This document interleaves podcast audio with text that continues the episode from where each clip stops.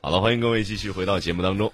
呃，我们不管这个龙飞船到底什么时候能够成功的发射上去啊，以及这个它到底要怎么折腾，反正这个怎么讲呢？这个布里登斯廷啊，也是多次就是说苦口婆心的在劝啊，赶紧把它这个东西弄好吧。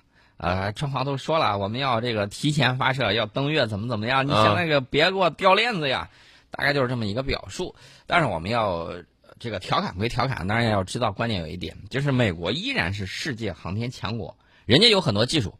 为什么呢？当年大家还在忙着工业化的时候，我们当时要建立我们整个工业体系啊，什么之类，人家已经投入了大把金钱在航天事业上了啊。所以说，人家这个钱投到那儿了，就有相应的这种成果出来。你看，这个好奇号火星车，呃，在火星的盖尔陨石坑里头就发现了富含矿物盐的沉积物，嗯，表明什么呢？坑内曾经有这个盐水湖，啊。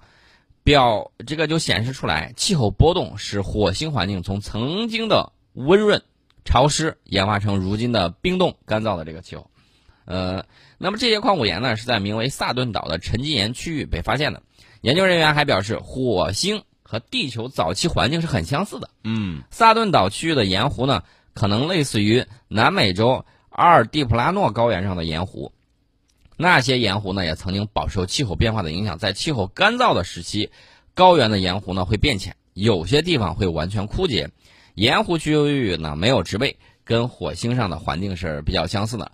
那么，论文的主要作者，美国加州理工学院的研究人员威廉拉平说：“好奇号前往盖尔陨石坑，是因为这个区域存在火星环境不断变化的诸多证据。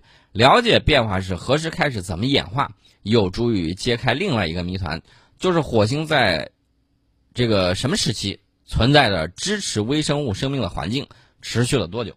那么关于新发现的论文呢？发表在新一期的英国《自然地球科学月刊》上。这个盖尔陨石坑，呃，里面曾经发现过河流与湖泊的这个遗迹，它的这个沉积物呢缓慢层层堆积，就形成了陨石坑中心。好奇号正在攀爬的夏普山。每一层沉积物都见证了火星不同时期的这个环境。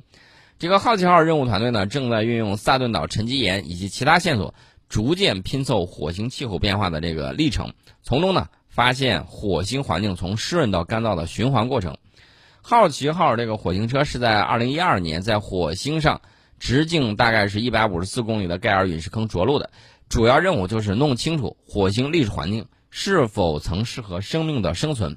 因为很多人老是去想啊，我要这个回到火星上去，嗯，也有人啊，刚才我们提到的那个埃隆·马斯克说我要发射一颗火箭，把一百个人全都弄上去，没说咋回来啊。这一百个人，我不知道那个 PPT 做完了之后，到底你何年何月能够实现？我估计猴年马月是等不到了。这个好奇号呢，原定任务期是两年，后来经过多次的延长，现在仍然呢在火星上执行探索任务。哎，这个质量还是比较高的。呃，说到这个东西的时候，我要说一下这个英国有个私企开发了一个小型的月球机器人。嗯，啊，这个东西很有意思。这个机器人跟其他的机器人不一样。我们看我们的这个月球车都是轱辘的，啊，这个美国的这个月球车也有很多这个轱辘的。啊，也有想设计成那个履带版的这种也有，但是呢，它的这个小型月球探测机器人，呃，有一定的跳跃能力，能蹦，嗯，能蹦着过去，像青蛙，这么厉害吗？哎，挺有意思的。这个英国初创企业呢叫太空比特，哎，这名字起的挺好玩的。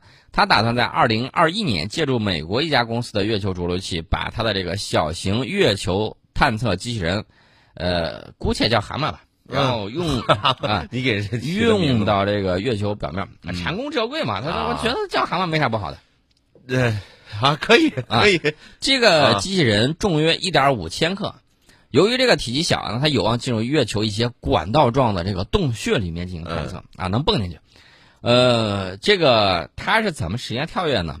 它是用四个机械足来移动，并且具有这个一定的跳跃能力，有利于。跨越障碍物，嗯但是缺点呢也有。如果障碍物太大的时候，嘣一下蹦过去，蹦不上去。呃，我们那个叫玉叫这个玉兔的，它不能再叫玉兔吧？所以我就给它起了个这个蟾宫折桂的名字。嗯，蛤蟆，蛤蟆。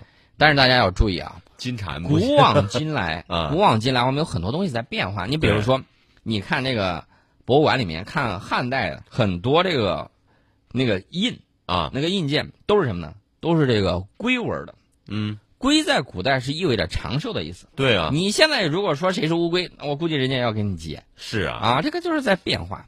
哎，你说两千多年后，古代以后的博物馆里就放着着我们现在的卫星啊，是吧？枪械啊，说你看古代人用的都是这种这个没有没有技术含量的东西，呃，有一定技术含量了。另外呢，还有一点是什么呢？就是，呃，这个三足禅。嗯啊，大家可能会觉得三足禅为什么会有这个？你看古代很多这个枪头以及很多的这个兵器方面，啊，它用的是三足禅三足禅啊。啊，这个呢是古代的一种寓意在里边啊，嗯跟现在的就又不一样。所以说呢，这个你看曹操写诗“神龟随寿，悠有竟时”，嗯呃，当时呢，人们都是对这个龟有一个很好的这个期待，所以我觉得他这个初创企业太空比特沿着这款小型月球探测机器人叫蛤蟆也没啥不好的，呃，可以可以，那改成羚羊吧。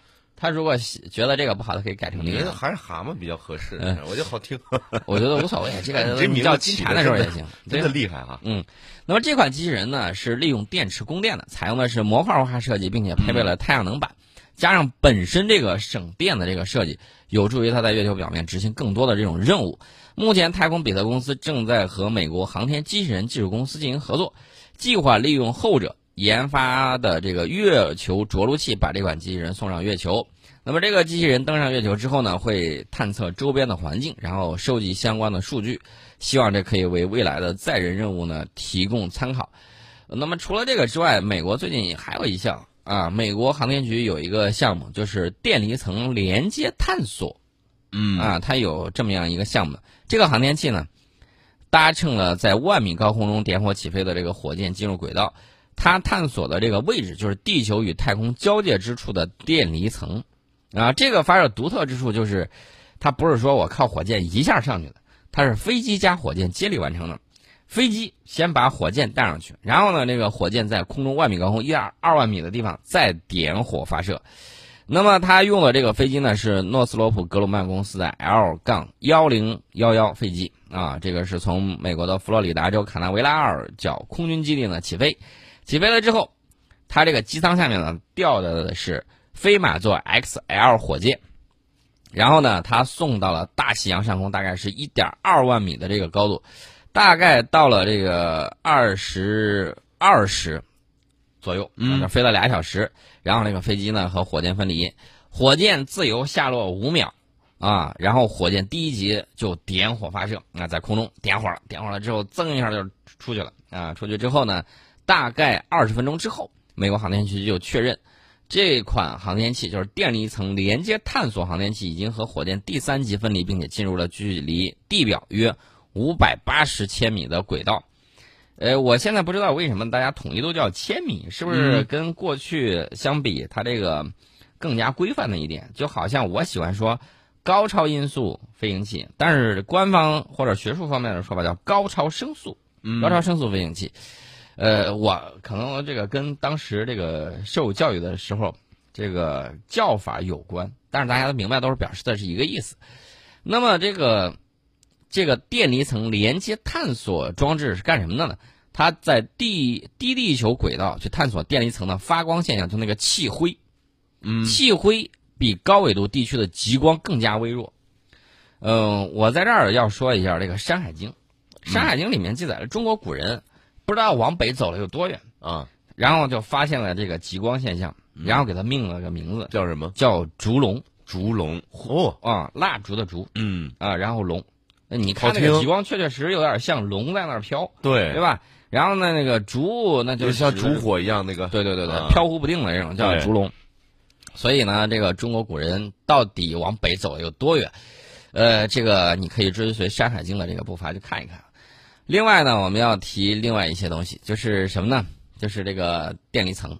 电离层啊是受太阳高能辐射激发等原因而电离的大气层，从距地表约五十千米到约一千千米的这个高度，飞机、船只和自动驾驶汽车导航以及手机通信使用的无线电波就在电离层中呢传播。越来越多的证据显示，电离层不仅受到太阳活动的影响，其中呢分布着不均匀的等离子体和飓风，就是与飓风等全球性天气有关。然而呢，科学家对电离层的探索是有限的，部分原因是这一近地空间对高空科学气球而言太高了，对卫星而言呢又太低了，尤其是低空的这个电离层。所以说呢，美国要发射这个装置去探索一下这个电离层。去年一月份的时候，美国航天局还曾经发射过全球尺度，呃，全球尺度 B 盘观测器，这个距离地表大概是三点五万千米，跟这个。电离层连接探索装置一高一低相互补充，共同去探索这个电离层的这个情况，啊，所以说这个探索我觉得是很有价值，而且很有意义的。所以说呢，以后我们会看到，我们也会有类似的这种探索的这种方案。嗯，啊，这是我们讲到了这个航天方面啊这些发展。另外呢，中美科学家团队呢最近合作揭示了金属材料同时具备高强度和高速性的内部机制，也就是说。古古人有句话，这个百炼钢化为绕指柔。哎，对啊，有这么一句话。那么它到底是怎么在物理层面实现的呢？然后呢，这个中美科学家团队呢就发现了这么一个情况，就是金属材料同时具备高强度以及高速性的内部机制。那么这个发现有什么好处呢？将为关键材料的性能优化设计以及高性能合金研发提供支撑。相关的成果已经在线刊登于《自然》杂志上。近年来呢。科学家们发现，嗯，将多种元素等原子比，呃，比固融在一起，那么理论上能够制得原子排列有序而元素排列无序的这个高熵合金。部分高熵合金呢，可以同时具备高强度和高速性，从而打破传统金属中鱼与熊掌难以兼得的困境。呃，大家如果玩户外的话，你就知道户外呃一般情况下你得有一把刀，嗯啊，或者说有一个斧子。那么这个时候呢，这个刀和斧子，它就呃，它的这个金属材质呢，就会给大家带来一个问题，就是你要求它要有多强的硬度，以及多强的韧性。这个强度和韧性呢，是一对矛盾。啊，硬度越高，韧性就越韧性越差啊，韧性越强，它这个硬度就不能它做太高。就像打弯了那就啊，对，它宁呃，它是要拧弯不折，不然的话你出去了之后。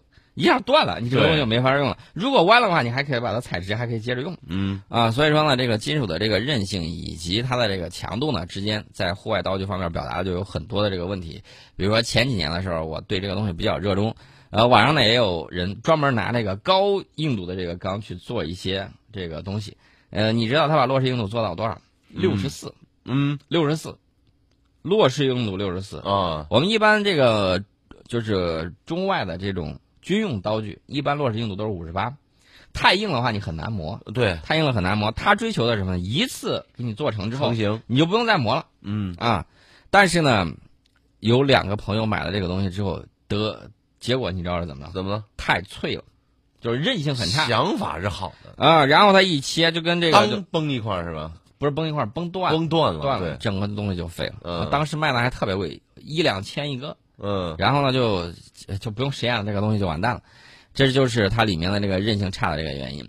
然后呢，现在大家通过这个粉末液晶呢，还有其他一些手段啊，包括这个 S 三零 V 的钢，包括有一些粉末液晶出来这个 M 三九零啊等等一系列的这种落实硬度也不过就是六十六十一、六十二，这就很不错了。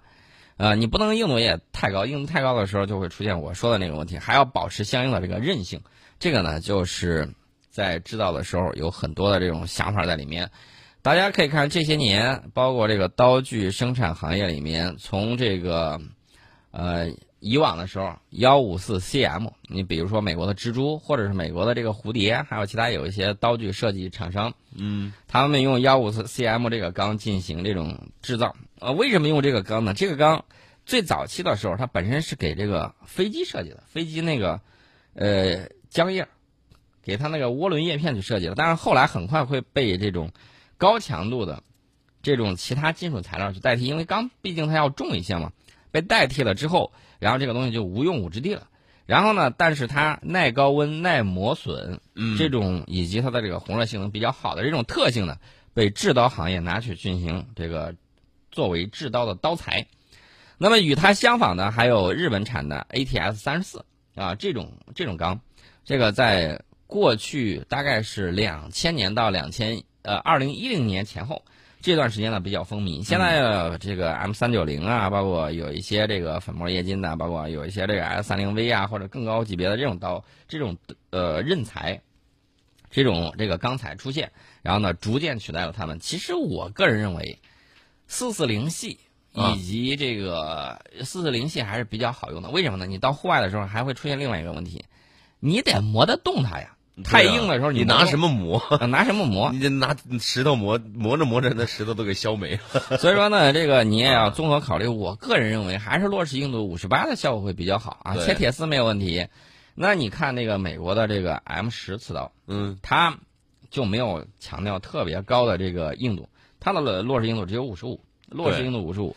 那会不会有一些就是不够锋利啊，或者不哎够，硬这个啊？这个不会，啊锋利是你开开角开锋角度的问题。嗯，它那个 M 十正好能够刺穿这个凯夫拉层啊，嗯就是说这个刺穿防弹衣。嗯当然了，你在防弹衣里头如果加陶瓷附加件儿的话，比如说你嗯搞了个五级防弹、啊啊，那不好意思，它是从它穿上去之后也没有用，啊，硬质防弹材料，现在基本上都是软硬结合所以还是韧性高一点好呀。啊，韧性高一点。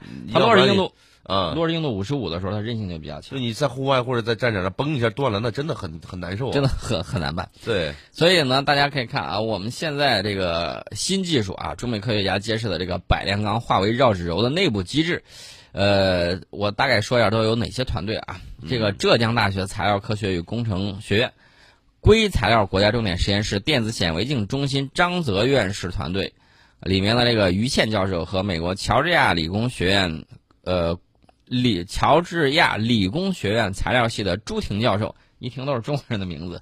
还有这个加州大学伯克利分校材料系主任罗伯特里奇教授合作，从解密高熵合金中元素分布入手，揭开了这个奥秘。